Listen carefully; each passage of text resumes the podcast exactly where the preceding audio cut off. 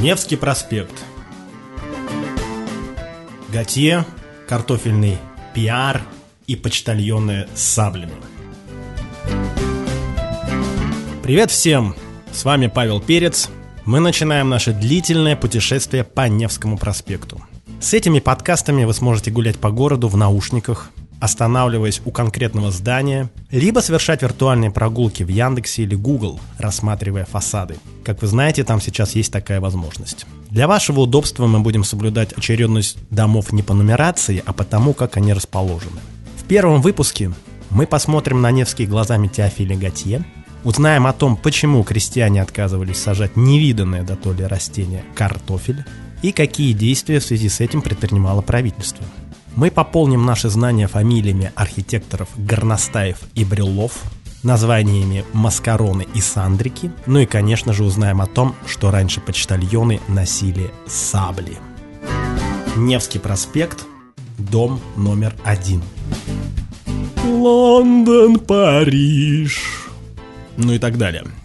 Так, в двух словах, можно описать историю здания, которое когда-то стояло на этом месте – Предприимчивый саксонец Георг Гейденрейх построил четырехэтажный дом под гостиницу. Сам термин «гостиница» еще был не в ходу, поэтому отель назвали трактиром. В Санкт-Петербургских новостях в 1823 году была размещена информация о том, что Трактир Лондон, имея прекраснейшее местоположение среди столицы, против бульвара и поблизости императорского зимнего дворца, ныне вновь, по примеру иностранных гостиниц, отделан. В нем можно иметь меблированные по новейшему вкусу комнаты за умеренные цены.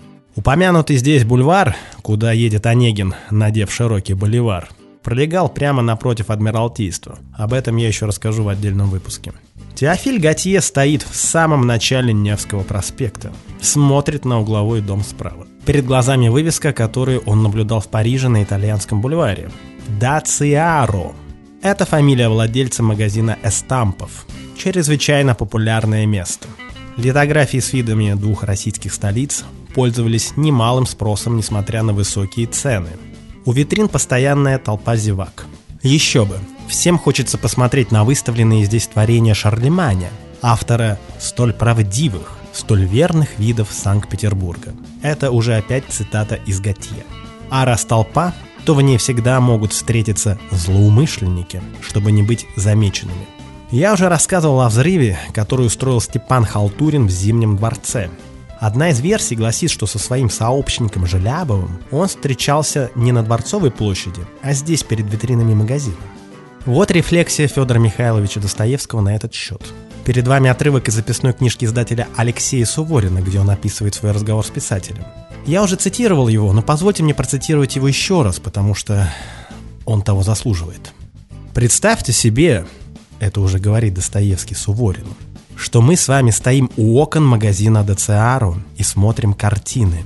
Около нас стоит человек, который притворяется, что смотрит – он чего-то ждет и все оглядывается. Вдруг подходит к нему другой человек и говорит «Сейчас Зимний дворец будет взорван, я завел машину». Мы это слышим. Пошли бы вы в Зимний дворец предупредить о взрыве или обратились бы к полиции, городовому, чтобы он арестовал этих людей? Пошли бы? Нет, не пошел бы. И я не пошел. Почему? Ведь это ужас. Это преступление. Я перебрал все причины, которые заставляли бы меня это сделать. Причины основательные, солидные. И затем обдумал причины, которые бы мне не позволяли этого сделать. Это причины прямо ничтожные, просто боязнь прослыть доносчиком. Напечатают «Достоевский указал на преступников». Мне либералы не простили бы. Разве это нормально? У нас все ненормально. Впечатляющий пассаж, который выставляет реальное отношение либеральной интеллигенции к тогдашней деятельности террористов. 1910 году дом был капитально перестроен для Петербургского первого частного коммерческого акционерного банка. Учредители банка были явно не сильны в брендинге. А строители испытывали сложности с подвозом материалов. Ломовым извозчикам было запрещено подъезжать к зданию днем, чтобы не блокировать движение. Доставку стройматериалов осуществляли ночью. Коммерческая направленность объясняет наличие на фасаде голов, называемых маскаронами – это головы бога Меркурия или Гермеса, известного покровителя представителей бизнеса. Ирония заключается в том, что Гермес еще был богом воров. Мы будем часто встречать его на протяжении Невского проспекта. А пока перейдем на противоположную сторону, к дому номер два. Невский проспект, дом 2.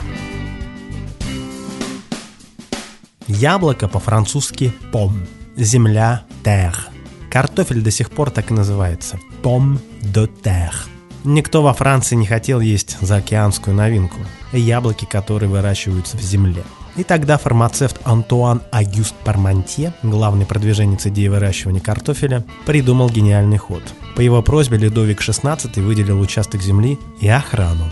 Здесь были посажены клубни. Народу объявили, что за кражу столь ценного растения полагается высшая мера наказания. Сарафанное радио сработало на славу.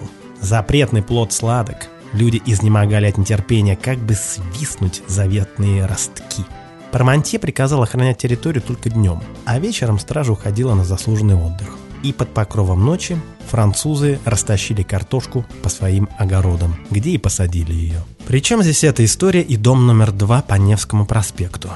При том, что у нас в России картофель тоже очень долго не приживался. Крестьяне, кстати, также называли его яблоками, чертовыми яблоками. Нужно было как-то пропагандировать новый продукт, Этим-то и занималось вольное экономическое общество, для которого архитектор Жан-Батист Вален де Ламот построил здание на углу Невского и Дворцовой площади. Помимо картофельных дел, в этом доме, например, решался такой вопрос. В чем состоит собственность землевладельца?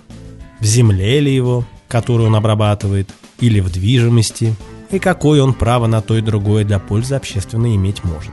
Под словом «движимость», я так понимаю, имелись в виду деревенские невольники – Весьма наивная затея основать общество к поощрению земледелия и домоустроительства в государстве с крепостным правом. Чтобы улучшить экономическую ситуацию, стимулировать крестьян и их владельцев к использованию новых аграрных методов, нужно отменить рабство. Иначе все инициативы будут разбиваться об эту проблему, что, собственно, и происходило. Но вот в деле пропаганды картофеля общество преуспело. Был у нас свой пармантье, звали его Андреем Тимофеевичем Болотовым. Это первый человек, который начал сажать у себя в имении картофель не с целью забавы, а с целью получить урожай и научно исследовать весь процесс. До этого тартуфель, как его тогда называли, выращивали преимущественно в Петербурге на Аптекарском острове. Болотов занимался этим в Тульской губернии, но главный картофельный импульс исходил из дома номер 2 на Невском проспекте. Вольное экономическое общество издавало так называемые труды, на страницах которых можно было прочитать научные статьи Болотова о пользе нового растения. Увы, до тотальной картофеляризации страны было еще далеко. Впереди ожидались картофельные бунты, реакция крестьян на насильственное ведение посадки клубней этого растения – и вообще до революции считалось дурным тоном подавать судака с картошкой. Судак – истинное русское блюдо, а картофель популяризовался только в конце 19 века. В 1844 году вольное экономическое общество отсюда съехало, и архитектор Иван Денисович Черник перестроил дом, после чего он фактически слился со зданием главного штаба. А эту границу, где сочленяются два здания, выяснить непросто, но возможно. Иногда над окнами вы можете встретить архитектурные элементы в виде карнизов. Они называются сандриками.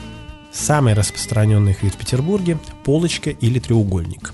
Они носят не только декоративную функцию, но и защищают окно от дождя. Потренируйтесь в наблюдательности. Если посмотреть на весь комплекс со стороны Дворцовой площади, то можно увидеть, что сандрики в какой-то момент исчезают. Судя по всему, это и есть граница между двумя зданиями. А мы двигаемся к дому номер три. Первая Адмиралтейская часть, первый квартал, дом 78.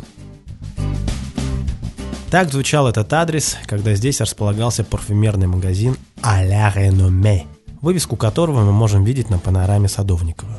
Почему такой странный адрес? Потому что город был поделен на части, и в каждой существовала сквозная нумерация.